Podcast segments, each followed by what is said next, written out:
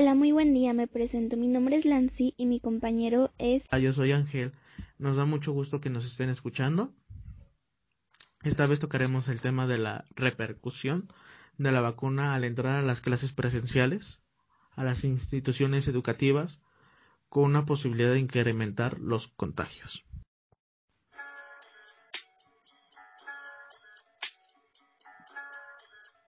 Como ya sabemos, la pandemia suspendió muchísimas actividades en el mundo entero, y la educación es una de ellas. No se trata de retomar lo que se interrumpió en marzo del 2020, ya que ha pasado muchísimo, tanto en el sistema educativo y en las familias. Se trata de iniciar un proceso de recuperación y reencuentro entre las comunidades escolares. Cada comunidad, cada alumno, cada alumna, cada docente, cada familia han vivido un proceso muy diferente en el sistema educativo.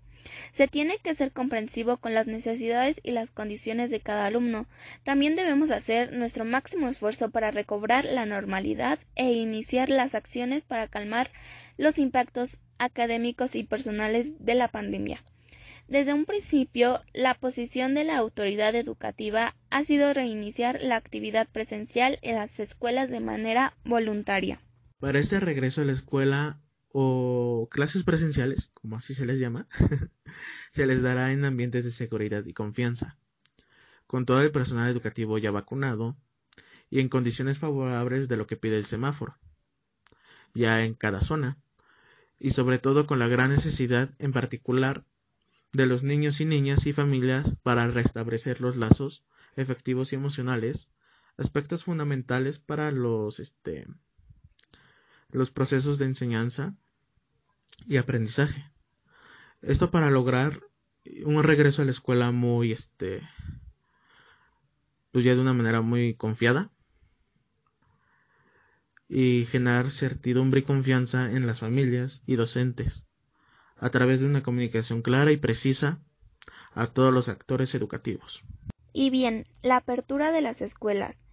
Esta se realizará en los términos que apruebe el Consejo Escolar si no hay suficientes personas a favor del regreso a clases, pero exista un grupo de docentes y estudiantes con la disposición de hacerlo, se podrán iniciar actividades en los planteles educativos.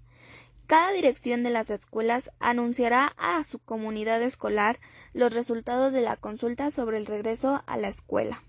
Y bueno, habrán medidas de prevención para las escuelas ya que habrán para su reapertura contra el COVID-19 serían uno, activación de los CPSE y tres filtros de corresponsabilidad.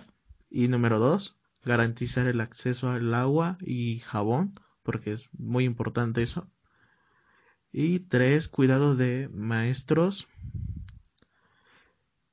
ya con personal vacunado.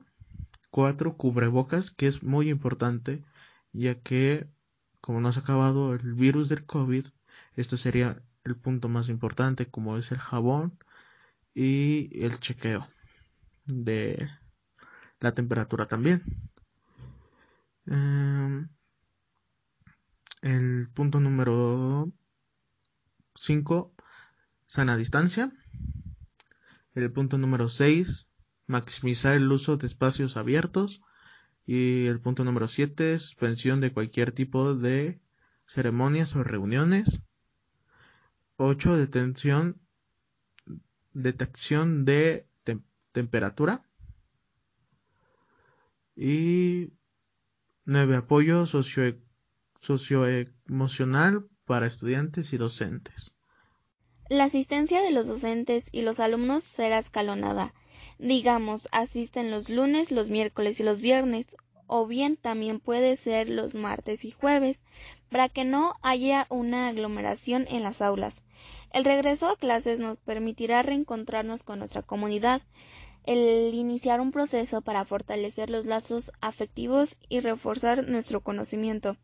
También nos permitirá que tengamos un apoyo pedagógico o psicológico ante la pandemia, ya que esto ha causado muchas controversias. También se hará un estudio epidemiológico a una investigación a docentes y alumnos para ver si tienen un resultado positivo. Y si esto resulta positivo, ya no se continuarán las clases presenciales, por lo que es más entendido, y se seguirán con las clases a distancia para resguardar a todos. Y todo el personal debería estar vacunado y para que puedan asistir todos. Y si una persona muestra que tiene síntomas, este, esto se deberá de informar inmediatamente para dar un seguimiento y no tener ningún problema. Y bien, comentaremos los posibles efectos secundarios de las vacunas.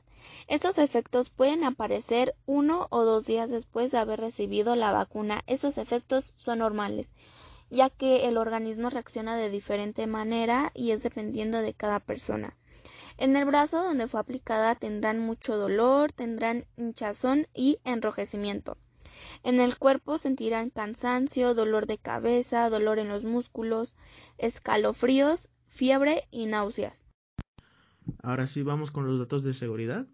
Bueno, estos fueron los síntomas después de la vacuna, después de siete días, este, lo cual fueron muy comunes y fueron muy moderados. La cantidad de personas fueron muy bajas a las reacciones que tuvieron. Y la CDC seguirá actualizando su, su información con medida que vaya avanzando el tiempo.